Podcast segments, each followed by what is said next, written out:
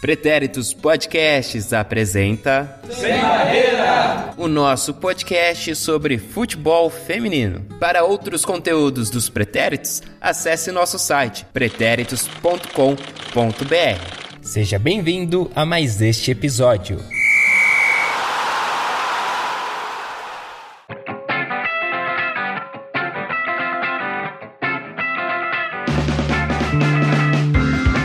Salve, salve futebol femininers! Eduardo Willi aqui na área para esta segunda parte do nosso episódio especial sobre o futebol feminino nas Olimpíadas aí. Então, as participações aí, as competições que tivemos, né, de futebol feminino nos Jogos Olímpicos até hoje, né? Até 2020, no caso. Essa segunda parte, nós vamos falar dos Jogos Olímpicos de 2008 na China, 2012 em Londres e 2016 no Rio aqui no Brasil, né? Então, para você que perdeu a primeira parte, na verdade você não perdeu, porque ela está lá disponível, né? Você que apenas ainda não ouviu, eu dou essa dica aqui então para você pausar esse aqui e vai lá ouvir primeiro a primeira parte, né?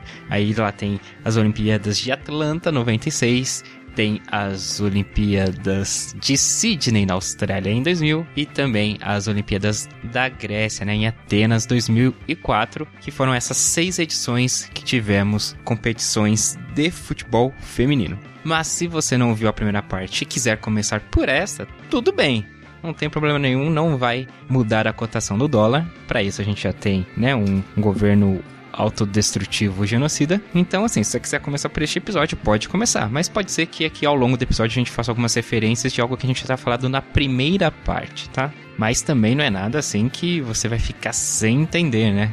Não é, não é esse ponto também não. Mas fica só a minha sugestão aí de começar pela primeira parte. Se quiser começar por essa também não tem problema.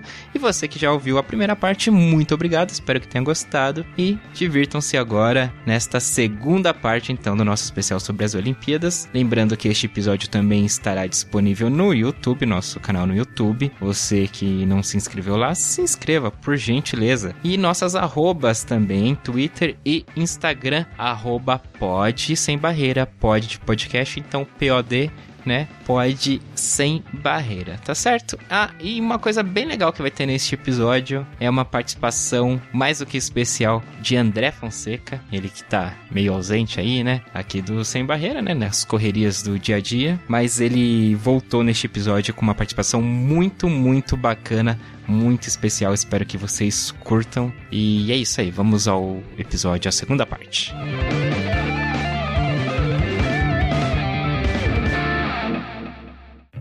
Bom, agora vamos para 2008 e no caso 2008, as Olimpíadas de 2008, sou eu mesmo quem vou trazer aqui para vocês.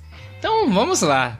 Os Jogos Olímpicos foram realizados na China majoritariamente em Pequim, né? Mas houve disputas realizadas em outras cidades, em algumas modalidades. No futebol feminino, por exemplo, né? Inclusive, é, que passou por cinco cidades diferentes. Foram 12 seleções é, classificadas para os jogos. A China, né, anfitriã, Japão e Coreia do Norte foram os classificados pela Ásia.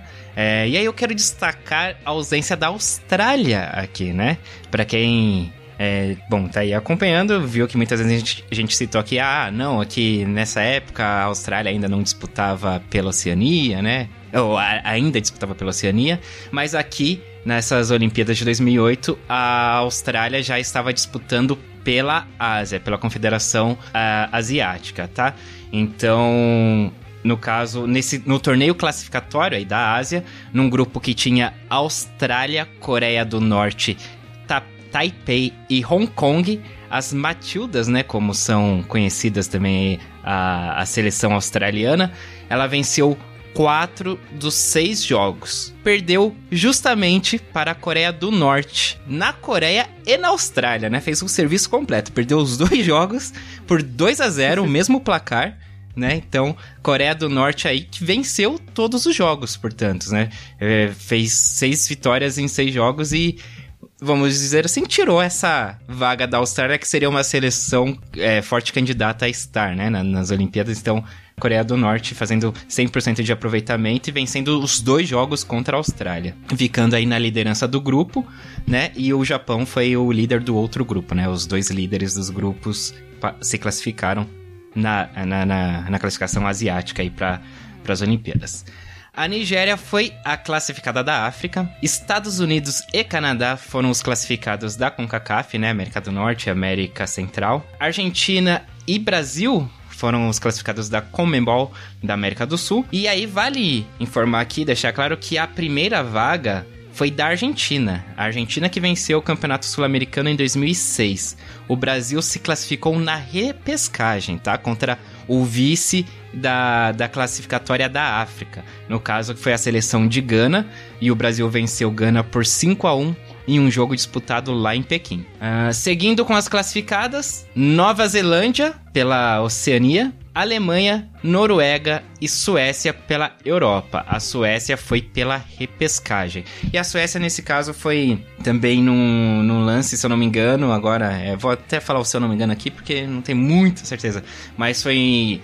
Era o ranking, né, da, era o ranking das seleções melhores classificadas, e aí a Inglaterra teria direito, mas aí a gente vai cair na questão do, de disputar como Reino Unido, aí ter que chegar no acordo, e aí no futebol não chegou no acordo, então aí acabou ficando por uma vaga aí na, na repescagem. Bom, essas 12 seleções foram divididas em três grupos de quatro seleções, né? Para as quartas de final avançaram oito seleções, sendo as duas melhores de cada grupo, mais as duas melhores terceiras colocadas no geral. China e Suécia avançaram pelo grupo E, Brasil e Alemanha pelo grupo F, Estados Unidos e Noruega pelo grupo G. E aí, como a gente já tinha falado aí, né? As letras dos grupos elas seguem a sequência de acordo com a última letra do grupo do torneio masculino, né? Então, é, A, B, C, D então, o último grupo masculino aí foi o D, e aí, portanto, o feminino começou no grupo E. Como melhores terceiras colocadas passaram Canadá, do grupo E, e Japão, pelo grupo F. Na fase de grupo, a seleção brasileira empatou com a Alemanha em 0 a 0, venceu a Coreia do Norte por 2 a 1, com gols de Dani Alves, Daniela Alves e Marta, e venceu a Nigéria por 3 a 0 com um hat-trick perfeito da Cristiane, né? Perna esquerda, perna direita e gol de cabeça. E foi também o único hat-trick da edição, dessa edição das Olimpíadas. Nas quartas de final, como que ficou então? Uh, nossa seleção, né, nossa seleção brasileira derrotou a Noruega por 2 a 1 diante de um público de pouco mais de 26 mil pessoas. A Daniela Alves abriu o placar nos minutos finais do primeiro tempo. A Marta ampliou aos 12 minutos do segundo tempo e a Noruega diminuiu aos 38 minutos da segunda etapa num gol de pênalti. A adversária do Brasil na semi saiu do confronto entre a Alemanha e a Suécia, cujo o qual as alemãs venceram por 2 a 0 na prorrogação. Não foi tão fácil assim não. Do outro lado, né, outra chave, o Japão venceu a China por 2 a 0 e os Estados Unidos derrotaram o Canadá por 2 a 1. Nas semifinais, em 18 de agosto, Brasil e Alemanha se enfrentaram em Xangai, público de quase 27 mil pessoas.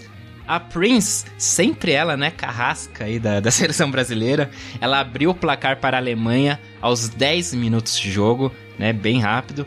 E a Alemanha seguiu na frente boa parte do primeiro tempo, até que aos 42 minutos do primeiro tempo, após uma boa jogada da Cris pela esquerda, né? Ela marcada ali por duas jogadoras, deu uma caneta. Ela tocou pra área, né?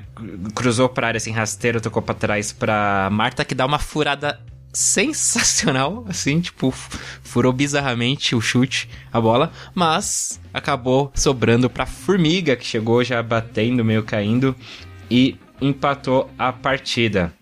Então foi uma furada providencial da Marta aí que serviu como um corta-luz. E a Formiga empatou o jogo aos 42 minutos do primeiro tempo. Olha o Brasil chegando, olha o Brasil chegando, olha o gol do empate! Gol!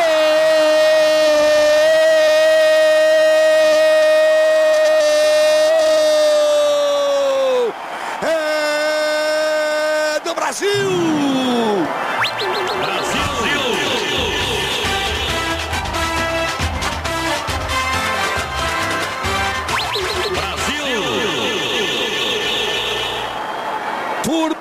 Número 8. Quando tudo tem que dar certo, dá certo. A Marta furou.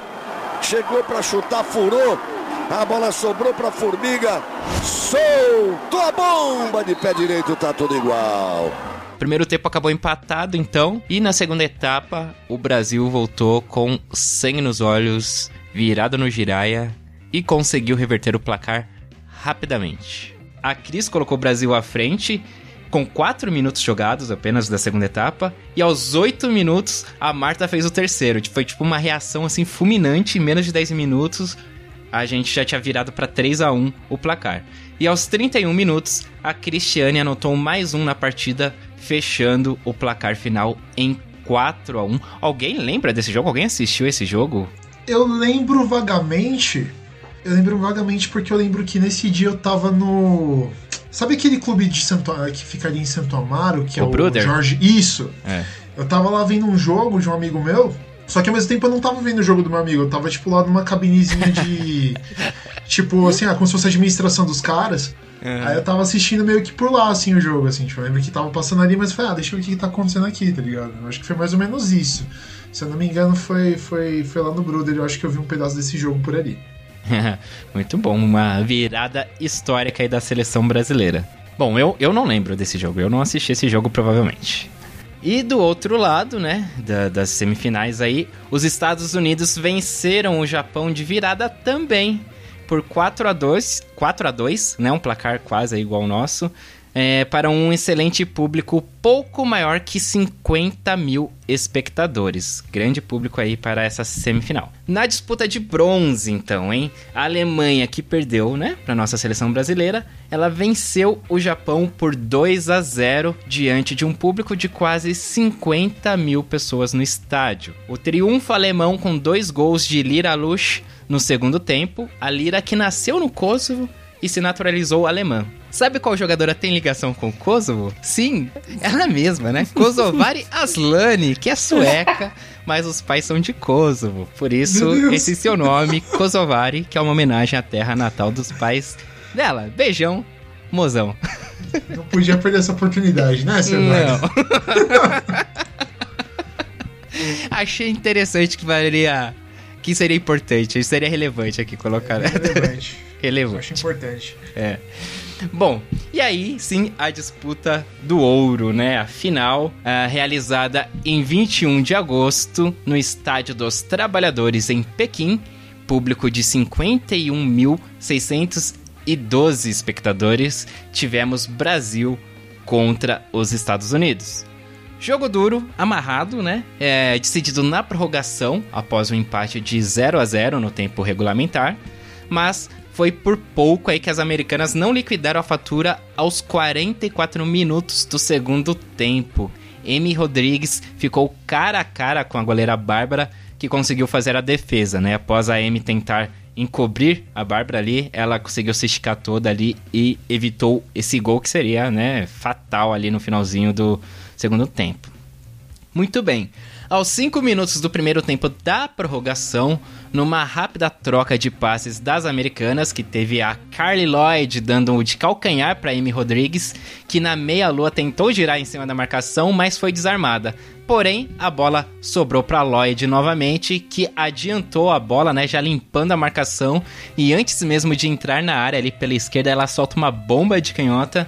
A bola vai numa altura baixa, no meio do gol, mas aí a Bárbara calculou mal o tempo de ataque à bola, assim, que quicou no gramado antes de morrer no fundo das redes, né? É, 1 a 0 para os Estados Unidos. Era um chute defensável, né? Uma infelicidade da nossa goleira. E muita vibração da Lloyd, né? Que não tem culpa. É, ela e suas companheiras vibraram muito. E quem vibrou muito também foi a treinadora delas, que era ninguém menos, ninguém mais que Pia Sandhog, né? Nossa atual treinadora da seleção brasileira, aqui atual em 2020, né? Você que tá ouvindo aí não sei quando, saiba disso. Aos 11 minutos do segundo tempo da prorrogação, lembrando, Lloyd invadiu a área. Ah, então é bom aqui já deixar claro, né, que vocês já perceberam, aqui já não era mais o gol de ouro, né, que a Mel tinha comentado lá atrás, aqui você tinha os 15 minutos de cada tempo de prorrogação, né, 30 minutos de prorrogação normal. Então, aos 11 minutos do segundo tempo, a Lloyd invadiu a área, bateu cruzado e acertou a trave esquerda do gol defendido pela Bárbara. Aí mais um sufoco passado pela seleção. E no último lance da partida, cruzamento da esquerda e a Cris ganhou no alto de duas zagueiras americanas, mas cabeceou para fora. A Hope Solo, né, goleira dos Estados Unidos, famosa e bastante conhecida, só observou a bola que passou à esquerda de seu gol. Fim de papo, os Estados Unidos conquistaram seu terceiro ouro olímpico, né? Enquanto a seleção brasileira somou a sua segunda prata.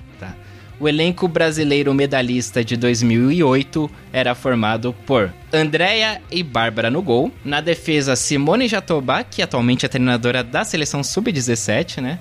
Andréia Rosa, Tânia Maranhão, Renata Costa, a Érica, né, do Corinthians, que tirou foto comigo na final do Paulista do ano passado. Acho também que é importante e relevante falar isso aqui. E a Rosana, que hoje no Palmeiras, né, mas na época também ela atuava como lateral esquerda, né? Hoje ela atua mais como meia, mas na época ela atuava bastante como lateral esquerda. Na meiuca nós tínhamos Maicon, Daniela Alves, Formiga, Esther, Franciele e Maurine. Maurini também já atuou bastante como lateral direita, né? No ataque, Fabi Simões, Pretinha, Cristiane e Marta. O treinador era o Jorge Luiz Barcelos. Vem os Estados Unidos com o Tine pra Lloyd, de calcanhar, vem pra Rodrigues, afasta a Renata, ela vai sobrar pra Lloyd, pela esquerda, na bola!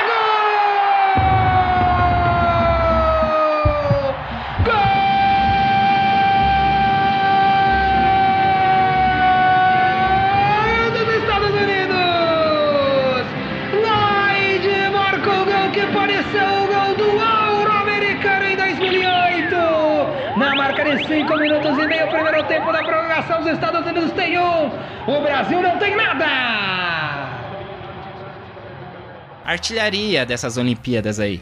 A Cris, nossa Cris, Cris Roseira, com 5 gols, foi a goleadora nos Jogos Olímpicos de 2008. E foram 26 jogos no total, uma média aí de 60. Aliás, é, foram 60 foram 26 jogos, 66 gols, uma média de 2,54 gols por partida, uma média de público de 28.462 pessoas, e o público total sendo 740.014 pessoas.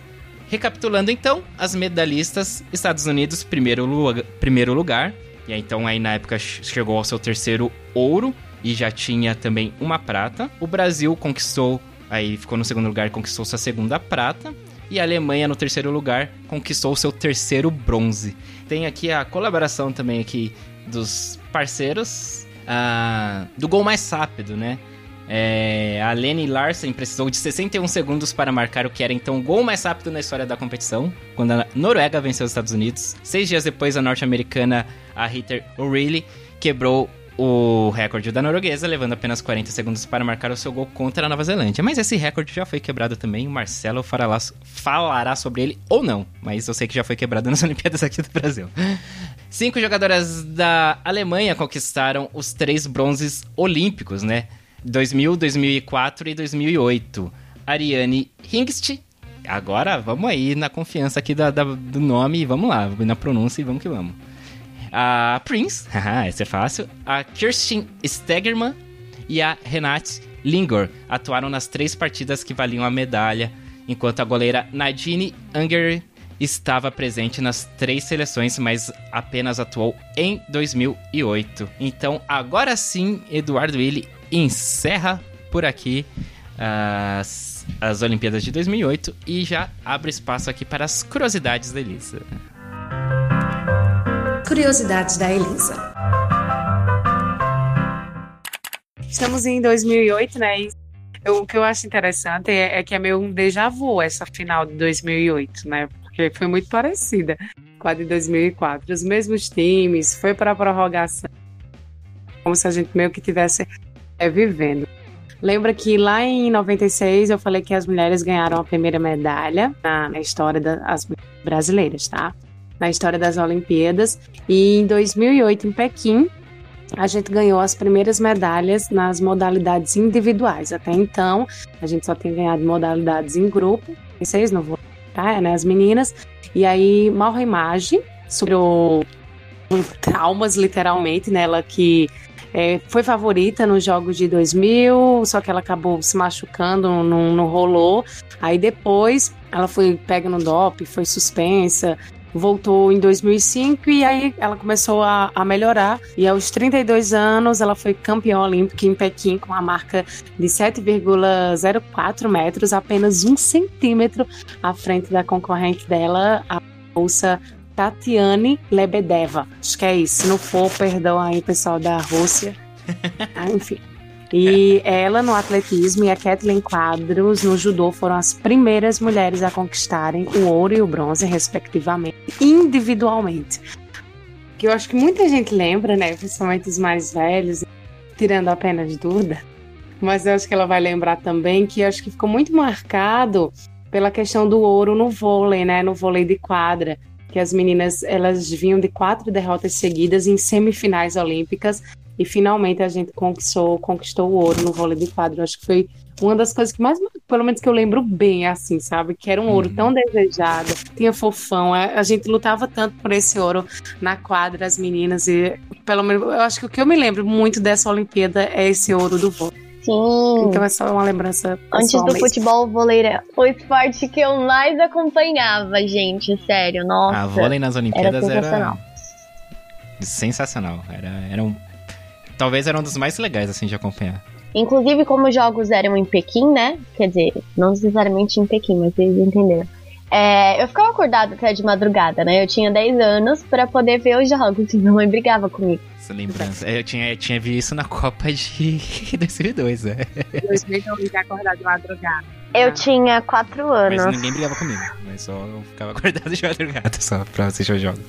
E, e só pra fechar as minhas curiosidades, é, em 2008 foi a primeira vez que, que uma pessoa, né, no caso, homem, o Mateu Michan, acho que também é assim o nome dele, ele conquistou a medalha de ouro na plataforma 10 metros, deixando para trás alguns favoritos, e ele era homossexual assumido, e ele foi o primeiro atleta gay a levar um título olímpico, né? Os outros atletas, outros nomes que venceram as Olimpíadas, declararam ser homossexuais depois da conquista.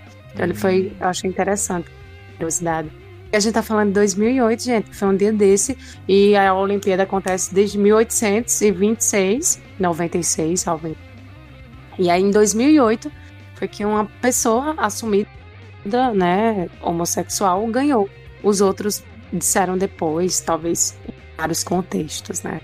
Mas eu achei interessante. Nossa, é muita loucura, né? Se eu parar pra pensar. É que assim, é até de alguma maneira se a gente for, acho que até tá na introdução, mas se a gente for dar uma olhada assim no histórico do que que representa a Olimpíada, né? A Olimpíada ela representa o corpo, né? A saúde, o cuidado, né? Na época grega, né?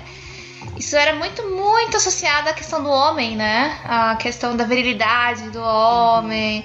Então, eu acho que é, querendo ou não, esse é o ápice, né? Era para ser realmente assim, o ápice da masculinidade, né? Até assim, competição, né? Essas coisas que são realmente marcas do, né, desse estereótipo que se construiu pro homem, né? É isso que se a gente não parar para desconstruir essas coisas, a gente vai ter situações assim que a gente, né, horríveis que a gente nem percebe, né? Assim, é muito triste, assim. Querendo ou não, a gente precisa refletir muito, assim, sobre esses símbolos que a gente ainda carrega e em que sentido. Ou se a gente ressignifica, ou se a gente, né, tenta fazer aí uh, dois pesos, duas medidas, assim, né, pra gente trazer pro lado que a gente deveria trazer, né? Isso que é complicado. Né? Esse lance de, de Olimpíadas também me lembra uma, me lembra uma situação que eu tava vendo, né? Que na real o, a Vila Olímpica, na verdade, ele tem, tende a ser tipo uma representação de, de como a, o pessoal meio que se une, sabe? Diferentes culturas, diferentes pessoas, pessoas diferentes e tudo mais.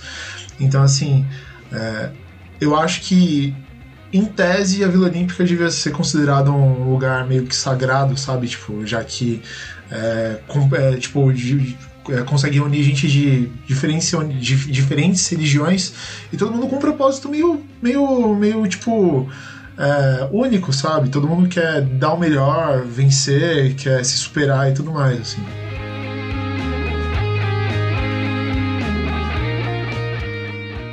Dando sequência, então, vamos para as Olimpíadas de 2012.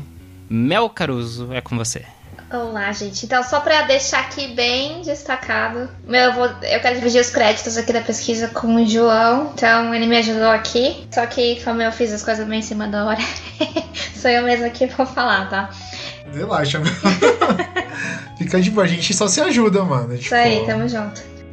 É, então a questão é, as Olimpíadas de 2012 elas vão acontecer em Londres com a participação do futebol feminino entre dia 25 de julho e 9 de agosto. Assim como em 2008, a competição também contava com 12 participantes. Então, nesse caso, é, a maioria das confederações elas vão organizar classificatórias para as Olimpíadas. Então, isso vai querer dizer que na questão da Confederação Asiática, a gente vai ter o Japão e a Coreia do Norte conquistando as vagas. Na Confederação Africana, a gente vai ter África do Sul e Camarões. Na CONCACAF, a gente vai ter o Canadá e Estados Unidos na Commonwealth a gente vai ter o Brasil e a Colômbia. Na Oceania a gente vai ter a Nova Zelândia. E aí a única confederação que é mais diferente aí é a UEFA. E ela vai usar a classificação das duas melhores colocadas na Copa de 2011, que nesse caso foram a Suécia e a França. Então, só pra gente, antes de começar mesmo, assim, as Olimpíadas, trazer um pouquinho do panorama, assim, né?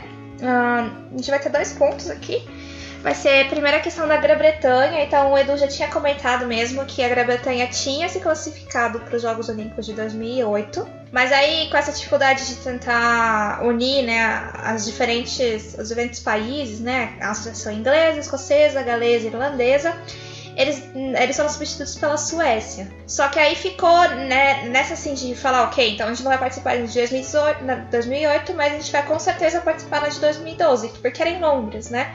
Então a ideia seria mais ou menos unificar mesmo, assim, né? A Grã-Bretanha. Só que aí o que aconteceu? É, em junho de 2011, a atacante do Arsenal, a Julie Fleeting, artilheira da Escócia, se excluiu da disputa e de uma provável convocação. Ela concordou com a opinião de seu pai, que era então diretor do desenvolvimento de futebol escocês, de que sua participação poderia comprometer, aí entre aspas, a equipe nacional escocesa. Já Kim Little não teve a mesma posição e ela afirmou que gostaria muito de chegar aos Jogos Olímpicos. Só que aí, no final das contas, das 18 atletas, as 16 eram inglesas, né? Então, pra gente ver como é que ficou esse desconforto mesmo, né? Dos outros países participarem aí, como Grã-Bretanha. E a Hope Powell, que era a treinadora da seleção inglesa naquele momento, ela foi nomeada a técnica da, da Grã-Bretanha. E naquele momento ela disse que era um privilégio dirigir, dirigir essa seleção e uma oportunidade fantástica para o futebol feminino britânico. É, na estreia das seleções, é, tanto masculina quanto a feminina, a gente vai ter aí uma situação meio que de desconforto, né? Porque os atletas que não eram ingleses se recusaram a cantar o hino nacional britânico, né? Que é o God Save the Queen só que pra mim eu sempre lembro dos Sex Pistols. e aí a questão é que na, na equipe feminina, a Little e a Ifeoma Dick, ambas uh, escocesas, também não cantaram. É, e aí, no caso do Brasil também, a gente vai ter um agravante aí, porque em janeiro de 2012, faltando sete meses para as Olimpíadas, o Santos encerra as atividades da modalidade feminina por falta de patrocinadores. A Érica, que, atualmente, que atualmente é a zagueira do Corinthians, na época ela jogava pelo Santos e veio a público falar sobre a situação. O Santos, no momento, era o principal time no cenário brasileiro e contava com diversos titulares na convocação da seleção brasileira. E aí, né, a gente pode, pode tentar chegar a uma conclusão de que isso acabou sendo um golpe pesado no futebol, pro futebol feminino brasileiro naquele momento, né? E aí, é, pra gente poder é, marcar aí quais são as figurinhas carimbadas da seleção brasileira naquela época, que jogaram, que foram convocadas, né? Então a gente vai ter a goleira Andréia, a gente vai ter a Rosana, a Lili Penegrino, a Érica, a Formiga, Eliane, Caizinha, Cristiane e Marta. É claro que a gente teve muito mais, mas depois a gente pode tentar fazer aí uma thread no Twitter para colocar todos os nomes das jogadoras, só para não ficar muito extenso aqui. O técnico era o Jorge Barcelos, que tinha sido vice-campeão em 2008 e tinha treinado outros clubes no período entre as Olimpíadas e voltou a dirigir a seleção brasileira em 2011. Então, indo agora mesmo para para as Olimpíadas, é, as 12 seleções então foram divididas em três grupos, em que dois, os dois melhores se classificariam, os dois melhores terceiros colocados se classificariam também, né, para a próxima fase. Então aí, é, o grupo E, a gente vai ter a Grã-Bretanha, que estava aí composta pela Kim Little, Ellen White e Jill Scott. O Brasil, a Nova Zelândia e Camarões. Nesse grupo, a Grã-Bretanha vai conseguir se classificar com 100% de aproveitamento, com vitórias por 1 a 0 contra a Nova Zelândia, 3 a 0 contra Camarões e 1 a 0 contra o Brasil, com um gol feito pela Hilton uh, aos dois minutos da partida, então bem no comecinho. O Brasil ele vai ficar em segundo lugar no grupo, mas após a estreia com a, goleada diante do, dos Camarões, que foi 5 a 0 se eu não estou enganada. O futebol da seleção foi contestado durante o restante da participação na competição. Ela acabou vencendo a Nova Zelândia por 1 a 0 mas perdeu para a dona da casa, né? Com a Grã-Bretanha pelo mesmo placar. A Nova Zelândia ela vai conquistar uma das vagas dos melhores terceiros colocados depois de vencer contra o Camarões. No grupo F, a gente vai ter a Suécia, da Sofia Jacobson, o Canadá, da Sinclair, a África do Sul e o Japão, da Romário Sawa e Akumagai, que são aí é, uma das grandes estrelas aí do, do Mundial de 2011, né? A Suécia se classificou em primeiro lugar no grupo, com uma vitória de 4 a 1 na estreia contra a África do Sul, com um empate em 0 a 0 com o Japão e outro empate com o Canadá em 2 a 2. O Japão, que era atual campeão, vinha como favorita, mas acabou ficando em segundo lugar do grupo, com uma vitória é, por 2 a 1 contra o Canadá, um empate em 0 a 0 contra a África do Sul que foi uma partida que eles decidiram aí dar uma descansada nas jogadoras para a próxima fase. O empate em 2 a 2 do Canadá com a Suécia garantiu para o Canadá a outra vaga de terceiro melhor colocado. Depois de uma Copa do Mundo decepcionante em 2011, né, o Canadá ele tinha sido eliminado sem, sem vencer nenhum, é, é, sem nem conquistar um ponto, né, é, na primeira na fase de grupos. O Canadá ele veio renovado com o um novo técnico, que foi o John Hedman, na esperança de construir um espírito de equipe mais forte. É, o grupo G, a gente vai ter aí Estados Unidos, com várias figurinhas carimbadas também. Com a Lodge, Alex Morgan, a Rapino, a, to a Toby Heath, a Christian, a Christy Rampone, a Hope Solo e a nossa grande treinadora Pia Sandhog.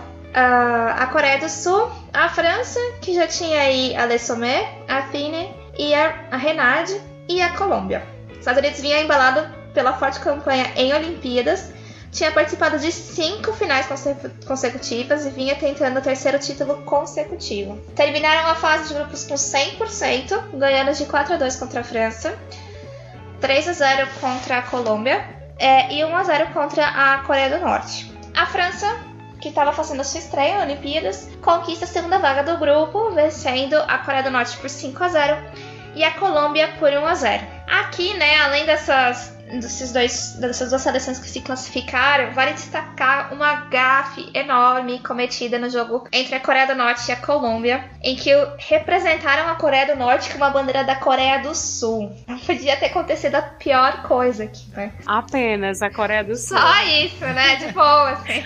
Podia ser qualquer país, mas foi logo a Coreia Pode do crer. Sul. Exato. E não é que as bandeiras são parecidas, né? Não. Mas ok. E aí, é, as atletas elas retiraram do campo. Elas não iam jogar, mas aí elas foram convencidas a voltar ao campo uma hora depois, porque conseguiram explicar que na verdade tinha sido um grande engano. Uma gafe. E não uma provocação. Exato. mas ainda assim, né? Estagiária não pesquisou direito. Mas enfim, é, os confrontos nas quartas, então, foram Grã-Bretanha e Canadá, com a vitória do Canadá por 2 a 0 Os Estados Unidos e Nova Zelândia, com a vitória dos Estados Unidos por 2 a 0 A Suécia e França, sendo que a França ganhou de 2 a 1 da Suécia. Brasil e Japão, em que o Brasil é, perdeu para o Japão aí de 2 a 0. Então aqui eu vou destacar a eliminação das donas da casa, da Grã-Bretanha, é, pelo Canadá, e a eliminação do Brasil. Então, primeiro, focando aqui, né, é, na questão da, do Canadá e Grã-Bretanha. O que aconteceu é que os gols do Canadá saíram na primeira meia hora do jogo. Então aqui ficou muito marcado a força das jogadoras mais baixinhas, salvem as baixinhas de novo. A Diana Mattinson e a Desiree Scott, que tentaram encontrar espaço e que acabaram atacando demais. E é legal aqui que o treinador do, do Canadá destacou naquele momento que o apelido da Desiree Scott era a Destruidora. Então, não teve jeito aqui pra Grã-Bretanha. E o Brasil que vinha vindo vinha fazendo boas campanhas em Olimpíadas, que é o que a gente está destacando aqui em cada Olimpíada, acabou caindo diante do Japão, da atual melhor jogadora do mundo, a Romari Sawa. A seleção até jogou bem, mas não conseguiu produzir muito diante da seleção japonesa. Ainda no primeiro tempo, a Ogimi abriu o placar, criando certo nervosismo na seleção brasileira na volta do segundo tempo. E com o Brasil todo no ataque, o Japão aproveita os espaços deixados pela defesa e aos 27 faz seu segundo jogo com a ONU e fecha o placar. E aí a gente vai ter os confrontos nas semifinais, que a gente vai ter o Canadá contra os Estados Unidos. E os Estados Unidos ganham de 4 a 3 contra o Canadá. A Christine Sinclair, que foi a, artilheira da competição com 6 gols, ela marcou metade dos gols na semifinal entre Estados Unidos e Canadá. E foi a única ocasião em Olimpíadas que uma jogadora marcou três gols e ainda assim perdeu a partida. Então, pra gente entender o drama aqui da partida, é... o primeiro tempo acabou em 1 a 0 né, com o gol da Sinclair. E só que aí, lógico, né? O segundo tempo prometia muitas emoções. Aos 9 minutos do segundo tempo, a Rapino empata com um gol olímpico. E depois disso, em 11 minutos, a gente vai ter três gols. Então, nesses 11 minutos vão ter é, dois gols da Sinclair. Só que assim, pensando que toda vez que o Canadá fazia um, os Estados Unidos fazia outro. Então, no meio desses dois gols, a gente vai ter o gol da Rapino, é, que ela vai empatar, né, vai fazer o 2 a 2 E aí o que aconteceu é, tava aí, 3 a 2 finalzinho do segundo tempo. E aí, é, foi marcado um pênalti. Só que a situação do pênalti foi a seguinte: a, a goleira Lá ela... vamos nós. É, eu pensei a mesma coisa. Estados Unidos. a goleira do, do, Canadá supostamente segurou a bola por mais de 6 segundos. Então tem, existe uma regra aí. Porque assim, né, tem, tem seleção que tem time que fica enrolando, né? Encontra maneira de enrolar para acabar aquela famosa catimba que a gente conhece né, dos latinos, assim, mas que também acontece, né, com outros países, né? Então, é, existe essa regra para que a galera não fique mais de 6 segundos uh, segurando a bola, só que na verdade, assim, né, no artigo que eu peguei aqui, tô falando que isso na verdade nunca é marcado, né? E realmente não era uma situação naquele momento que a gente estivesse vendo que o Canadá tava enrolando. Mas, de qualquer maneira, marcar uma falta dentro da área, tiro livre indireto. A Rapino cobrou, a bola acabou batendo na mão de uma jogadora canadense e o pênalti foi marcado. Lloyd is there, Heath is there, Rapino is there. Rapino's on the hat trick. Here she goes into the midfield. The Desert handball penalty to the United States. This is unbelievable.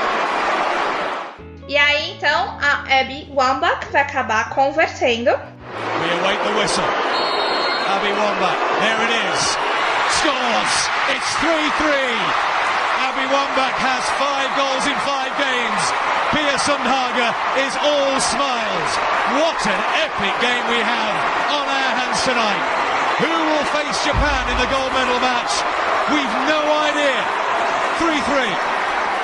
Só que aí foi assim, realmente no finalzinho da partida, sabe? Então realmente comprometeu o resultado. E o que aconteceu foi que no final é, o jogo foi para prorrogação e aos 122 minutos, com o cruzamento da Wambach para Alex Morgan, os Estados Unidos marcam o gol e garante aí a sua classificação. Então aí, nas palavras da, da Sinclair... Falou, e Daut Barreira.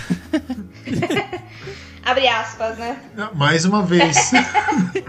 Mais uma vez, queria deixar claro que nunca foi perseguição minha. A história prova e estamos aqui para mostrar a história. Aspas da Sinclair, o João tava certo. Não.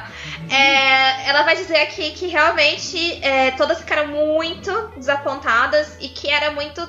que é muito pior quando você perde, não porque você realmente tinha que perder, mas quando você tem o jogo, a vitória tirada de você, né, pelo juiz.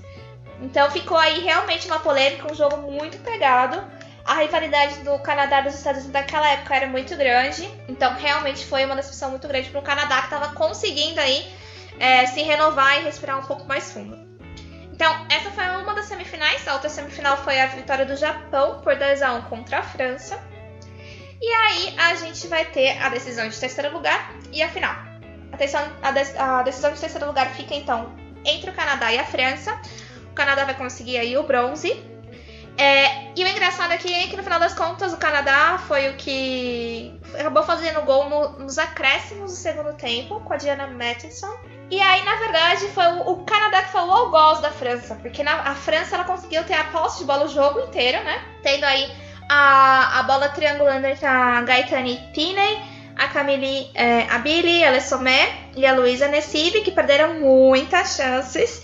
Só que aí o Canadá soube se segurar muito bem e acabou se consagrando no contra-ataque. Então aí na final a gente vai ter o Japão e os Estados Unidos. Estados Unidos é campeã em cima do Japão por 2 a 1. Então nas Olimpíadas de 2012 a seleção faturou, a seleção americana faturou seu quarto ouro em cinco torneios olímpicos ao derrotar o Japão na final por 2 a 1 em frente a 80 mil 203 torcedores no estádio de Wembley, tá? Então, aqui nesse momento, Primeiro que assim, é o maior público para uma partida de futebol feminino em todas as histórias das Olimpíadas. E é o estádio de Wembley, que também é muito, é muito famoso, assim, né? Então, com a vitória, os Estados Unidos conseguem dar o troco depois de ter perdido a final da Copa do Mundo de 2011 para o Japão. E a Karen Lloyd consegue se redimir, porque ela tinha perdido um pênalti na final contra o Japão. Então, aos 7 minutos, os Estados Unidos já saiu na frente com o cruzamento e a inversão da Alex Morgan para Kylie Lloyd. A partida continuaria com o placar de 1 a 0 até o final do primeiro tempo, embora tivesse muitas chances de ambos os lados, sendo uma partida cheia de criatividade que comoveu o público. Os Estados Unidos ampliaria já no começo do primeiro do, do segundo tempo, aos 9 minutos, novamente com a Kylie Lloyd, depois de correr com a bola e na área do pênalti realizaram um chute indefensável ao gol. Aos 18 minutos do segundo tempo, o Gimme, depois de fazer várias tentativas de finalização, finalmente deixa sua marca descontando para o Japão. A seleção continuou pressionando nos seguintes minutos, ela não desistiu, mas realmente ela não conseguiu furar a defesa americana. A Miyama também teve duas chances, assim, praticamente livres, mas ela não conseguiu converter. Então, nesse caso, não teve jeito, o torneio ele marcou a primeira vez que a seleção americana venceu todos os jogos no caminho até medalha ao ouro. As americanas estabeleceram também um recorde de maior gols marcados num torneio olímpico de, de futebol feminino, 16. E também é, a, a, Web, a, a Abby Wambach, ela acabou aí sendo a vice-artilheira de Londres. E Alex Morgan e a, e a Rapino participaram de suas primeiras Olimpíadas, cada uma marcando três gols na competição. O jogo entre a Grã-Bretanha e o Brasil em Wembley tinha contado com 70.584 espectadores, o que naquela época era um recorde de público em uma partida de futebol feminino nos, no Reino Unido, que perdurava por 92 anos, que era uma comparação com uma partida realizada em, 90, em 1920.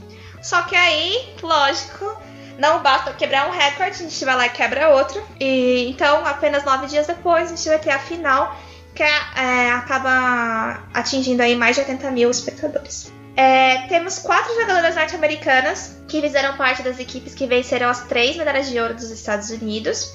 Então, a, a Christy Rampone, a Shannon Box, que atuaram em três finais, enquanto a Heather uh, O'Reilly jogou as duas primeiras finais e sua xará, a Heather Meets, atuou apenas em 2008. Foram 19 é, vitórias olímpicas para Christy Rampone, né, dos Estados Unidos, um recorde na história da competição. Então é isso, gente. Essa foi a Olimpíada de 2012. Beleza, antes das curiosidades da Elisa, Tchau, João. Ei, gente, só vim me despedir porque eu não aguento mais uma Olimpíada que os Estados Unidos seja beneficiado. tô enojado, tô enojado. Sai na base do ódio. Sai na base do ódio. Não vejo a hora da gente conseguir fazer o um episódio especial Dossiê Estados Unidos. Meu sonho. Valeu, cara. É, gente, foi um prazer participar com vocês aí dessa edição aí. Infelizmente eu não consigo ficar até o final normalmente, mas fico feliz de ter participado mais uma vez, viu? Abraço, gente. Ah, só uma coisa que eu queria complementar é, nesse, nesse lance da. A gente dizer tchau, rapidinho. É, uma coisa que eu achei bem legal quando eu tava pesquisando as coisas da, dos times que participaram de 2012 é que você pega muito nome, muito nome mesmo, que participou da Copa de 2019, assim. É, e aí você vê, tipo, que uma geração progrediu e como algumas jogadoras que, tipo, antes não não jogaram, passaram a jogar e tudo mais. Que é o caso da Lessomé, tipo, o caso da Tina e da, da Renard, tipo tem um pessoal bem legal ali que, tipo, você vê que elas não participaram só da Copa de 2019. Elas têm um progresso, assim. Mas é só isso que eu queria dizer. Preciso ir. Se cuidem-se. tchau, tchau. Valeu. João. Tchau, gente. Obrigadão mais uma Tchau, vez. Eu... João. Tchau, Duda. Duda tá desesperada aí. Tchau. Ó, volta já. Fui. Pera aí, gente, volto já. Tchau, João. Tchau, Dudes.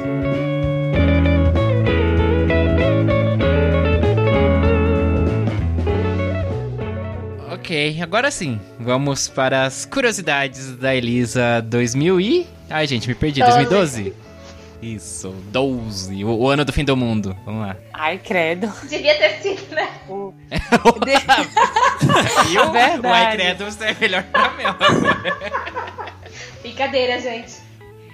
Eu só pontuei. É literalmente a pessoa que coloca terra, assim, né? no- Nos sonhos. Curiosidades da Elisa. Eu f- tava pesquisando algumas curiosidades de 2012. Eu acho que foi a Olimpíada que eu mais gostei, assim, porque aconteceu muita coisa legal, principalmente para pro, pro Brasil, assim, nesse quesito das Olimpíadas, né? E o mundo não acabou, então acho que isso foi uma coisa legal também. Enfim, o tempo nos dirá, ou já está nos dizendo. Não sei. É, foi a primeira vez na história olímpica que o Brasil liderou o quadro de medalhas por uma hora e 30 minutos, tá? Fique frisado isso. Mas eu achei interessante essa curiosidade. Mas ainda assim tá valendo, né? Tá valendo, é?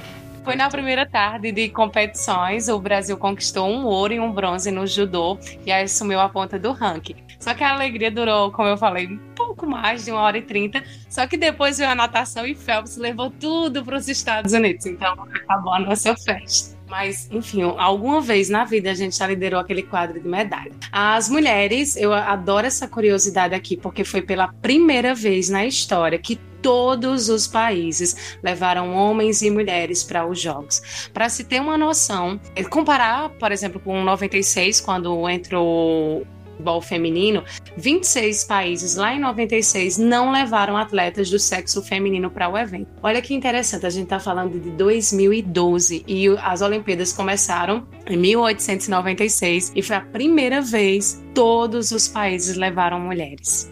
É, uma outra curiosidade que eu achei interessante é que a- nessa Olimpíada a gente ganhou a nossa centésima medalha. E como é que a gente ganhou ela? Como? A Adriana Araújo conquistou a centésima medalha da história do Brasil em Jogos Olímpicos. E o país né, começou a competição de Londres com 91 e a boxeadora, ao perder a semifinal para a russa Sofia, ela garantiu o bronze, que foi a centésima medalha do Brasil. Hum, aí, as mulheres com vários, vários momentos marcantes, né? Não é? Que interessante. Uma outra curiosidade que eu gostei muito dessa, não tem a ver com as brasileiras, mas tem a ver com as mulheres, é que marcaram a primeira participação nessas Olimpíadas de Londres de uma mulher da Arábia Saudita. Eu achei muito interessante. E foi logo no judô que elas lá, não, por cau- questões religiosas, entre outras questões, né, não podem fazer muita coisa e praticar um tipo de luta menos ainda. E ela lutava escondido lá e ela conseguiu uma autorização para participar dos jogos, só que com a condição de que ela pudesse usar o véu. Ela usou, ela não, não ganhou, né, os jogos, não ganhou nenhuma medalha, mas eu acho que foi um marco, assim, que realmente é um país com muitas tradições. Eu achei bonita a história dela. Ela tinha só 16 anos. Nossa, caramba. Idade da Duda, praticamente.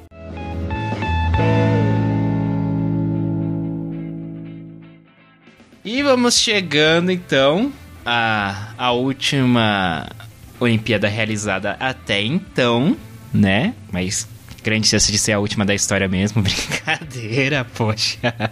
Ou não. Marcelo Murata, falando das Olimpíadas de 2016. Ah, so close aqui da gente. Menos da Mel. Vamos lá então no pique, no pique, no pique. As Olimpíadas de 2016 foram realizadas no Rio de Janeiro, aqui no Brasil, e foi a sexta edição a contar com a modalidade do futebol feminino, com o jogo de abertura acontecendo no dia 3 de agosto e a partida final disputada dia 19 do mesmo mês. É, apesar dos Jogos Olímpicos terem sido sediados no Rio, foi no Rio Peronomútil, né? Porque, assim como aconteceu em outras Olimpíadas, é, foram realizados vários jogos fora do, do, da cidade sede. Então foram sete estádios contemplando seis cidades diferentes. É, nessa edição também foi acordado o uso de uma quarta substituição no caso de prorrogação. Então foram classificadas 12 seleções: o Brasil, país sede, a Colômbia, pela eliminatória da Comebol, a França e a Alemanha, através das vagas europeias pela Copa do Mundo de 2015, a África do Sul e Zimbábue pela Confederação Africana, a Nova Zelândia pela Oceania, Canadá e Estados Unidos pela CONCACAF, Austrália e China pela AFC, a Confederação Asiática, e a Suécia pela classificatória da UEFA. Notável a ausência do Japão e a Inglaterra garantiu uma vaga para a Grã-Bretanha, mas por falta de acordo das federações envolvidas, como a gente já mencionou várias vezes aqui, é, resultou na não participação da equipe britânica. O formato manteve, né, o de três grupos, com quatro seleções cada, com duas primeiras de cada grupo e as duas melhores terceiras colocadas avançando para as quartas de final.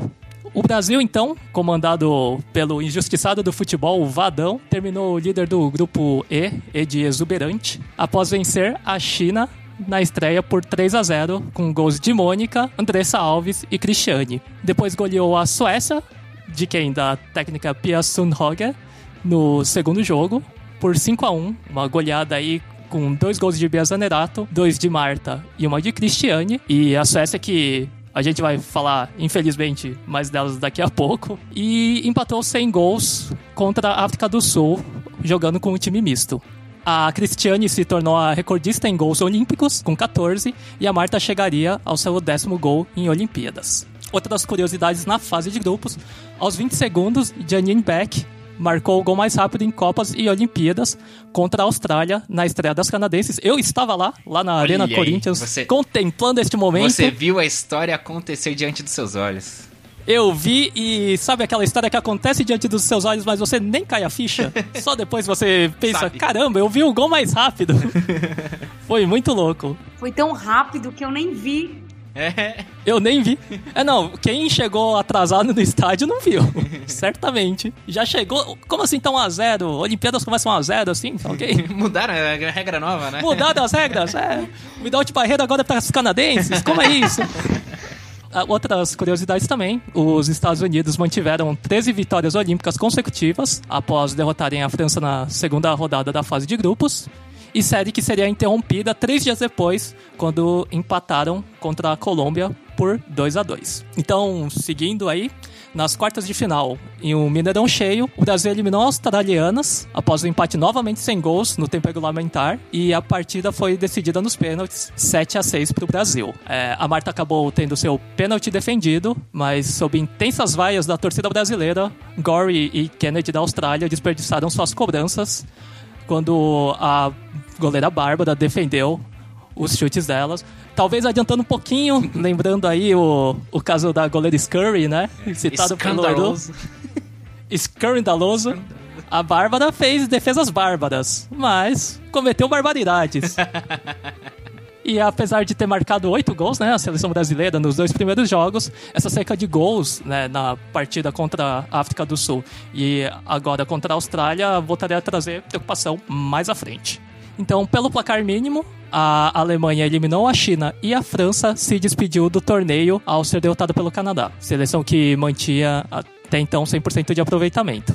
Após o empate de 1 a 1, a Suécia eliminou as norte-americanas nos pênaltis, com a Morgan e a Press desperdiçando suas cobranças. Curiosidade sobre os Estados Unidos, é, as atuais campeãs da competição, né, das Olimpíadas, que pela primeira vez na história não conseguiram chegar até as semifinais de uma grande competição mundial. Então é uma seleção aí que tem o luxo de sempre estar nas etapas finais dessa vez, não conseguiram avançar e passar das quartas. Já nas semifinais, no Maracanã com mais de 70 mil espectadores, mais um empate sem gols e mais uma decisão nos pênaltis para a seleção brasileira. Porém, dessa vez contra a Suécia, a mesma seleção que havia sofrido a goleada de 5 a 1 na fase de grupos. Porém, o empate dessa vez trouxe um resultado amargo nos pênaltis, 4 a 3 para as suecas. Nos pênaltis, a Lindau defendeu cobrança de Cristiane e a Bárbara recolocou o Brasil no páreo, logo em seguida defendendo o pênalti de quem? De quem? De quem, Edu? Ai, de quem? Ai, meu Deus, de quem? É, porque falou, eu não vou decepcionar mozão, então vou perder esse pênalti aqui. E aí a Aslane desperdiçou o pênalti contra o Brasil. Eu lembro esse dia. tava, torce... tava com o coração dividido, é né? brincadeira, eu ainda não. A gente ainda não tinha essa conexão. Foi depois, né? Foi mais pra frente. E, porém, a Lindau defenderia a quinta cobrança brasileira da Andressinha e interrompendo assim a caminhada do Brasil rumo ao ouro. Do outro lado da chave, a Alemanha, com a capitã Saskia Bartusiak completando 100 partidas internacionais, garantiu sua vaga para a final após derrotar a seleção canadense por 2 a 0, descontando na revanche, porque a Alemanha havia perdido para o Canadá na fase de grupos. Na batalha pelo bronze olímpico, a medalha da seleção brasileira não se concretizou, contra o Canadá, o Brasil perdeu por 2 a 1 diante de quase 40 mil pessoas lá na Arena Corinthians. A Diane Rose marcou o primeiro gol para as canadenses no primeiro tempo, aproveitando o cruzamento de Ashley Lawrence, se tornando a atleta mais jovem a marcar um gol nas Olimpíadas aos 17 anos e 169 dias. A Christine Sinclair, que fazia sua partida internacional de número 250, ampliou ao 7 do segundo tempo e a Bia Zanerato, né, conhecida da gente, descontou aos 34. Só que já era tarde demais e o Canadá garantiu assim o seu segundo bronze consecutivo. Já na disputa pela medalha de ouro, Maracanã recebeu a Alemanha e a Suécia. Após um primeiro tempo sem gols, a Jennifer Marujan abriu o placar para as germânicas logo no início da segunda etapa. É, com uma bola, bola trabalhada pela direita, a Loy Portes ela cruzou e a Marojan, a meia húngaro-alemã, não desperdiçou, finalizando no ângulo esquerdo da Lindau. Aos 17 minutos, a Linda Sembrant, em uma jogada que, diferente do nome dela, não foi linda, balançou a própria rede após cobrança de falta de novo da Marojan, que acertou a trave direita da Lindau. Aí depois, a Black Stenius, que tinha entrado no lugar da Jacobson, descontou cinco minutos depois, é, recebendo o passe atrás da linha defensiva alemã, recebendo o passe da Oliver Skug, mas não foi o suficiente. Apesar da Suécia ter começado um pouco melhor, conquistando mais escanteios e criando boas chances, a Alemanha nos números finais, com mais, com mais volume de jogo, trocando passes, mais posse de bola, 57% contra 43%, e mais disparos no alvo, 8 contra 3, demonstrou superioridade, principalmente no segundo tempo, após, após marcar o primeiro gol e garantiu o primeiro título olímpico da nação. No pódio, então recapitulando, a Alemanha levou a medalha de ouro, a Suécia a prata e o Canadá o bronze. A alemã Melanie Bettinger foi a artilheira absoluta da, da competição, com cinco gols, seguida pela Bia Zanerato, do Brasil, as canadenses Janine Beck e a Christine Sinclair, e a alemã Sarah Debritz, todas com 3 gols. No total foram 26 jogos, 66 cartões amarelos e 3 vermelhos, e 66 também foi o número de gols, com uma média de 2,54 por jogo. É isso então, e se tiver tempo eu posso até contar umas histórias lá do estádio. Pode, é. Agora a gente abre a sessão aí pro Curiosidades do Marcelo. é só dessa vez. Você que viveu aí também.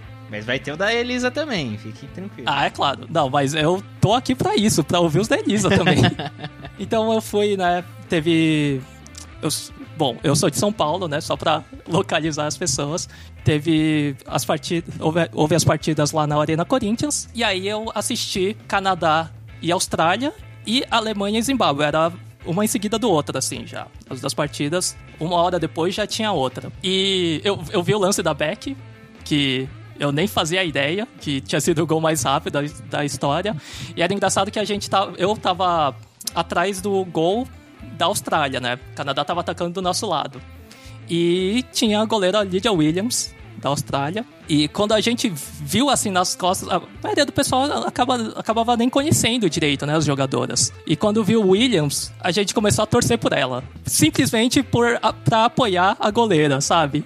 Mas, então, mas por que Williams? Por que, que tem a ver o Williams? Não, é só porque foi no momento que alguém viu qual que era o nome da goleira, começaram a apoiar. Ah, tá bom. Tipo, tava tudo bem. Aí quando a, a, Williams fez a defesa, alguém descobriu que o nome dela era Williams. Ah. Aí toda a defesa, a gente começava a gritar Williams. e era assim sempre. E esse jogo aí acabou o Canadá vencendo, né? Então o apoio da torcida brasileira não adiantou muito. E depois teve Alemanha e Zimbábue. E aí, amigo, a torcida do Brasil. cara, depois de 2014, do 7x1 da Alemanha, meu, era vibração aí pra, pra Zimbábue ganhar. Aí a Alemanha saiu na frente e depois é, se eu não me engano, o Zimbábue empatou, ou tava 2x0 e o Zimbábue fez um gol. Cara, a torcida foi, numa, foi uma loucura. e aí todo mundo, Zimbábue, Zimbábue. Até que aconteceu que a Alemanha fez o terceiro. E depois a Alemanha fez o quarto. E a Alemanha fez o quinto. e aí, quando a Alemanha fez o sexto, o pessoal começou a torcer pra Alemanha fazer o sétimo. Por quê? Porque o espírito do brasileiro é esse, né? Não, o brasileiro precisa A gente tinha sofrido 7x1, então que a Alemanha aplique 7x1 em outra seleção também. Muito louco. E, eu lembro de um, um, lance que era. Tinha uma jogadora do Zimbábue chamada Makoto. Ah. E teve um escanteio pra Alemanha. A gente, eu tava do lado que a Alemanha estava atacando, né? Eu só ouço alguém gritando assim: Ô oh, Makoto! Makoto! Não vai marcar a bola, Makoto! Coisas que a gente só vive no estádio. É, muito bom. Acho que é isso que eu tenho de histórias. Talvez tenha mais. Se eu for lembrando, eu posto no Twitter depois. Maravilhoso. Mark, você viu alguém com a blusa é, com o Neymar riscado e o Marta em cima? Não, não, não? é porque foi foram dos primeiros jogos, né? Era, ah, é, né? Foi bem no começo da fase de grupos. É, só, bom, quem não lembra, ou não, não assim, sabe, esse, essa Olimpíadas foi a que a seleção masculina conseguiu finalmente o primeiro ouro, né? Olímpico. Mas começou meio. Mas começou mal. É, começou mal, é. só que aí depois. Por isso que teve até o meme, né, do garotinho que tinha a camiseta do Neymar, riscou o nome e colocou isso. Marta. E aí já foi riscando várias coisas. depois que o, o feminino foi eliminado e sei lá, devia estar. Tá é, tanto que depois, Alemanha, aí, por último, final. acho que tinha o Neymar riscada e Marta, e Marta riscada, e voltava o do Neymar, assim, né? Tipo... Aí tinha o Everton, é, né? Isso, que Everton, fez isso. as defesas contra a Alemanha. Uma loucura aí. Coisa que acontece no Brasil é marcante. Vai lá, no capricho, a goleira pega! Distância pequena, partiu do Arquivista, bateu e fez o gol. Gol da Suécia! Vamos agora então para as curiosidades da Elisa. Curiosidades da Elisa. É, acho que a curiosidade que eu mais gosto dessa Olimpíada, a nossa primeira medalha de ouro na edição veio como? Veio por uma mulher. Tinha que ser uma mas assim, não foi qualquer medalha de ouro, foi a da Rafaela Silva, ela que tinha sofrido muito né, nas Olimpíadas de Londres, não com aquele episódio de racismo, né, que ela tinha perdido a medalha, teve todo aquele episódio nas redes sociais. E aí, em 2016, o primeiro ouro do Brasil, que foi justamente com a Rafaela. E aí eu acho que foi muito significante, né? Ela que é ali do Rio, justamente da Cidade de Deus, que fica bem perto da Vila Olímpica, e ela ganhou em casa o primeiro ouro. Enfim, para calar a boca aí desses racistas. Assim. Que foi a curiosidade que eu mais gosto. A gente teve a nossa melhor participação na história dos Jogos. A gente deu sete medalhas de ouro e 19 no total, seis pratas, seis bronzes e sete ouros. Batemos os recordes de Atenas, né, em 2004. Foi cinco ouros em Atenas e em Londres, onde a gente ganhou ali 17 medalhas. Ao todo, aqui no nosso país, é, 87 nações saíram do Rio com pelo menos uma medalha, e foi um recorde na história. É, tem uma curiosidade que o Marcelo já trouxe, mas eu acho que vale a pena citar de novo, a questão que a Cris ela se tornou a recordista né, de artilheira, recordista da modalidade, incluindo os homens. Ela já era artilheira das mulheres na história dos jogos, e aí em 2016 ela tornou nos dois, né? Chegou a 14 gols em 15 jogos em quatro edições das Olimpíadas. Então, até agora ninguém passou a Cris. Não vai ter descendência, ela vai continuar com, com esse título aí. E eu espero que por, por outros anos também, né? Continua sendo a nossa artilheira. Ninguém fez mais gols do que a Cris. Tem nos meninos e Sobre essas Olimpíadas, então, de 2016, mais alguém? Duda, Mel? Essa eu lembro bem. É, eu acho que teve episódio com a Hope Solo também, não teve? Que a a torcida deu uma vaiada nela. Se eu não me engano, ela falou alguma coisa do Zika. Ah, do Zika. É, é nossa. Ai, Mel. Eu tenho, eu tenho, não, eu tenho até separado aqui, porque a torcida do Brasil não deu só uma vaia nela. as Olimpíadas do Rio ficou conhecida como as Olimpíadas das Vai, porque a gente vai o que a gente podia vaiar, a gente vaiou. Não, gente, Nessas é Olimpíadas, é a gente loucura. vaiou todo mundo. Ela Foi impressionante. Tanto que assim, teve uma repercussão muito negativa, É. né, mundialmente, porque qualquer adversário de um brasileiro era vai, tome, vai, tome, vai. E foi assim todas É. as modalidades, praticamente. Foi essa que E aí teve a eu- do salto lá? Do salto de vara? Ele eu acho que foi o do pior, france- né? que ele- francês, eu acho, né? Isso, exato. Que ele comparou a gente até uns É, nazistas. Isso aí foi, foi, foi zoado mesmo. Foi, foi zoado, enfim. E essa da Zika, ela ganhou esse apelido porque antes de vir pra cá, tu- tava tendo aquele, aquele meio que surto, né, era de Zika aqui no nosso país, e ela postou brincadeira, tipo um, um frasco gigante de repelente e colocou kit anti-Zika. Pra que ela foi fazer isso? Né? A galera caiu em cima e só chamou ela de Zika. Ela pegava na bola, a galera, olé, olé, Zika. Não deu certo, né? Enfim. Nesse caso, eu acho que é válido. Também acho. Foi se meter a besta, né? O importante é que ela não pegou Zika, nem ela, nem ninguém. Mal sabia a gente que Zika não seria nosso maior problema.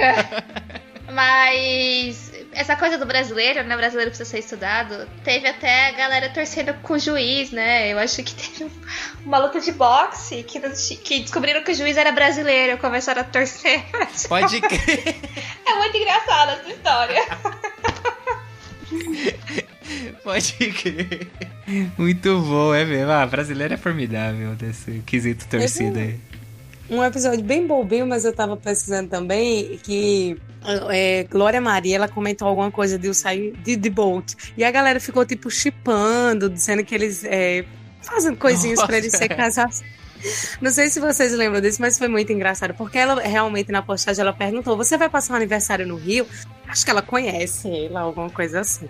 A galera começou a chipar o casal. Ai, meu Deus. Muito louco, velho. Mas foi sensacional as Olimpíadas no Brasil. Saudades. Saudades. Sim, gente, eu tenho o mascote das Olimpíadas, o Vinícius. Eu acho que era o Vinícius. Ah, que era um, Você tem um tipo um leão, sei lá, não era? Não. É o amarelinho, tinha o Vinícius e o Tom, né? O Tom acho que era da Paralimpíada e o Isso. Vinícius era da Olimpíada. Não é o grande, é tipo o chaveirinho, só a cabecinha assim dele. Aí é um chaveiro muito fofo. Mas, nossa. Eu amo quando o Brasil cedia eventos. Ah, é. É outra energia, né? Isso, isso já é pensando na Copa do Mundo Feminino. Isso foi uma indireta, tá? Sim, bem captada.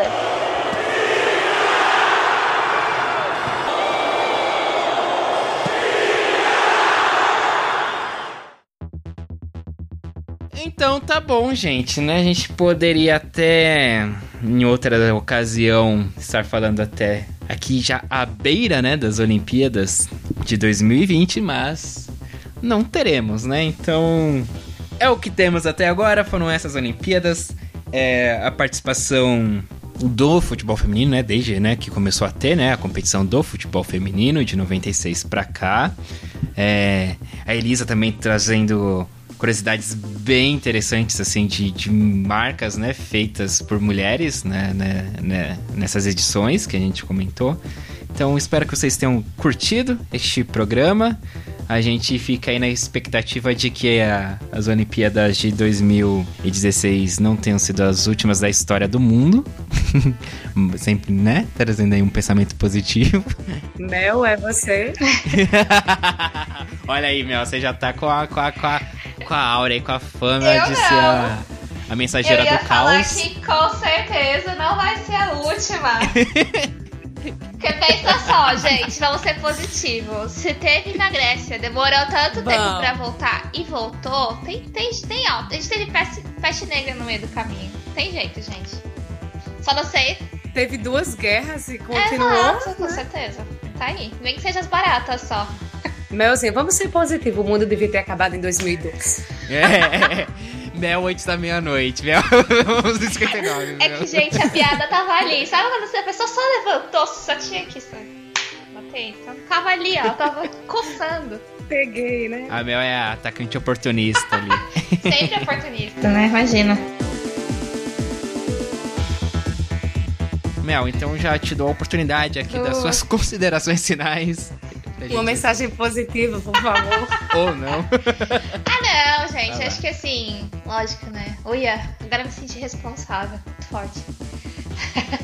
Não, eu acho que. É lógico que a gente tem que prestar. Tem que tomar cuidado, né? Entender a gravidade e tudo mais. Mas eu acho que, poxa, a gente tem avançado tanto na ciência, né? A gente vai ter aí tantos países correndo atrás, né? Eu acho que tem sim como a gente chegar na, na vacina, mas a gente já tá, tá, tomando as medidas que a gente pode, né? Assim, acho que a gente tá cuidando da gente, a gente tá cuidando dos outros, a gente tá não só dos que a gente ama, mas da nossa comunidade no entorno, né? Então eu acho que a gente já tá fazendo o que a gente pode, ou a gente espera que vocês estejam, né? Na medida do, do possível. Ah, tem fim, tem luz na fim do túnel sim. Aqui na Alemanha a gente tá voltando a, a vida, assim. É, as coisas vão voltar à normalidade a partir de maio. Lógico que eu sei que a gente não pode, né? São outras circunstâncias, né? Tem até um presidente né, que não ajuda, que não deveria estar em cargo, não está preparado, não é apto.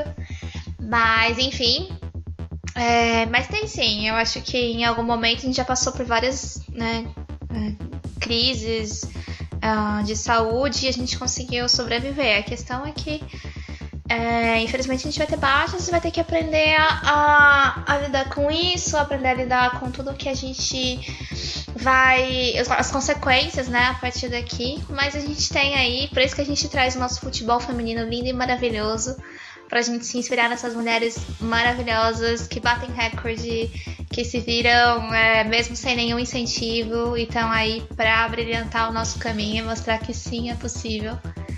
E é isso. Muito obrigada a vocês, ouvintes, por escutarem aqui. Mando um abraço para todos vocês que participaram aqui com a gente. E a todo mundo que também faz parte do podcast, mas não pôde estar aqui.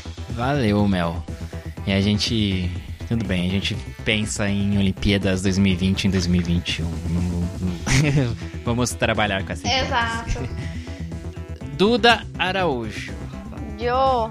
Obrigado, viu, pela sua participação, suas considerações finais. Ah, eu acho que muito do que a Mel falou representa já o que eu penso, o que eu gostaria de dizer. Eu acho que a gente tem que manter o pensamento positivo, né? Apesar dos apesares. É uma situação difícil para todo mundo. Mas eu acho assim que 2021 vai rolar a Olimpíada, que a gente tem grandes chances de voltar com ouro no futebol feminino e estarei lá toda de Brasil, pronta para torcer. Queria ir para Tóquio, obviamente, né? Mas dinheiro não tenho. Mas é isso, manter o pensamento positivo, torcer para que tudo isso passe logo. A gente tem que fazer a nossa parte. Claro que o governo também precisa ajudar, mas a gente tendo consciência da, do que a gente pode fazer para melhorar já vale. Então é isso. Ok. Elisa Marinho, muito bom recebê-la novamente aqui. Sua ausência é sentida. Ah, primeiro eu queria dizer que eu tava com muita saudade de vocês, de verdade. Eu ficava acompanhando o grupo, não conseguia participar como gostaria, mas acho que agora eu vou conseguir mais. Eu tô super feliz de voltar. Me dá uma esperança de que as coisas vão também melhorar, sabe? Eu acho que é isso que a gente tem que pensar. Vai passar, uma hora vai passar. Basta que agora a gente faça a nossa parte para que passe o mais rápido possível, né? Eu acho que a gente precisa se sacrificar agora para que isso passe e a gente volte. É, não vou dizer ou antes, porque eu acho que a gente aprendeu muito com isso, tem aprendido, né? Principalmente no quesito empatia, de, de não pensar só na gente, mas pensar no outro. Acho que foi nesse a gente consegue tirar alguma coisa boa de tudo isso, é que está sendo bem caótico. É, sobre a participação, quando eu estava pesquisando, né, pesquisando principalmente sobre a questão do futebol feminino, e aí eu fui descobrindo esses outros feitos de outras mulheres em outras modalidades, e eu fiz questão de trazer, até falei com vocês antes, né, porque eu acho que sempre que uma mulher ganha alguma coisa, todas as outras ganham junto, né? Uma mulher que está abrindo o caminho ali para outras passarem. São, foi uma luta, né? É uma luta constante pela inclusão de várias modalidades para que as mulheres pratiquem. Então, se hoje muitas mulheres conseguem participar das Olimpíadas jogando futebol, é porque a gente lutou, a gente não a gente em si, mas outras mulheres lutaram, pediram por isso, né? Então, por isso que eu acho importante a gente sempre trazer essas conquistas. E aí, se cuidem, lavem as mãos, usem máscaras e a gente se encontra na próxima, se Deus quiser. Uhul! E Marcelo Murata até mais, meu jovem, meu caro. Até mais, valeu, gente. Se cuidem aí, que a coisa é séria, mas a gente vai passar por tudo isso. E se você estiver vendo stories no Instagram de gente fazendo festinha, aí você pode chegar lá e xingar ele à vontade, viu? Tá liberado. Sinta-se livre, tá liberado. Depois da quarentena, se quiser bater, pode também, tá permitido. A lei ampara isso, viu? E é, eu só queria falar, dar uns, uns créditos pra pesquisa, né, desse episódio. E inclusive das, do episódio da Copa também, esqueci de mencionar, que é um livro oficial da FIFA, que é o The Official History of the FIFA Women's World Cup, que tem é, vários dados das Copas do Mundo, das Olimpíadas, é, é, muito bacana. Eu não sei se ainda tem no Brasil, eu tive que importar a minha cópia, é, na época que tava tudo tranquilo, né? Mas é muito legal para quem curte futebol feminino, é um guia bem completo assim, é todo tem várias fotografias legais assim, tem muita informação de escalações de cada partida, dos gols e textos também, né, referente às partidas. Então, recomendo bastante o livro para quem puder colocar as mãos nele, certo? Certo. Valeu, gente. Então, até a próxima aí. Se cuidem, lavem as mãos e não saiam de casa se não precisarem. Mas se precisarem também, a gente precisa sobreviver. Aí tem que fazer igual o Balu, né? Necessário, somente necessário. Somente necessário. Pode ir pro mercado, tudo bem, só não pode dar festinha, né, amigo? tá bom, então. Eu sou o Eduardo Willi, também vou ficando por aqui. Mandar um grande abraço, agradecer você que chegou até aqui, ouviu mais um episódio do Sem Barreira, você que de repente é o primeiro episódio que você ouviu, muito obrigado, espero que tenha gostado. Conheça os nossos outros episódios aí nas principais plataformas né, de podcasts. Tem, tem, também o nosso site, né, o sembarreira.net. É, alguns episódios são colocados lá no YouTube, né, esses debates, esses especiais, entrevistas. Então tem lá no nosso canal no YouTube do Sem Barreira também. E um abraço então para você de qualquer canto desse Brasil aí, vários estados a gente tem aqui na nossa audiência. Muito obrigado. E você também que de repente nos escuta em outro, em outro país, né? A gente tem aqui a audiência dos Estados Unidos, França, Portugal, Noruega, Itália, Suécia. É, Reino Unido, Irlanda, Suíça, Alemanha. Conheço uma pessoa que ouve lá na Alemanha, inclusive. México, Canadá e Espanha. Muito obrigado a todos vocês e até o nosso próximo episódio. Fiquem ligados aí na nossa agenda aí também no Twitter, no Instagram, arroba Pode Sem Barreira. Valeu, até a próxima! Uhul!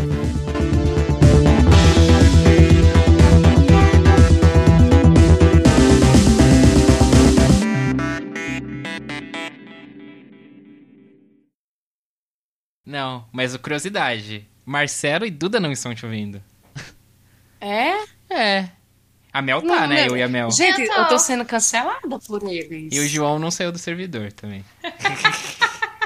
Falou que precisava ir, não sei o quê. tá... tá só ouvindo a gente falando dos Estados Unidos. Exato. Ele vai se manifestar. Ah, lá saiu. Foi descoberto. Mas, sério, vocês não estão ouvindo a Elisa? Eu não tô ouvindo. Desde a outra curiosidade eu não ouvi. Ai, meu Deus, eu tô trazendo tanta curiosidade legal.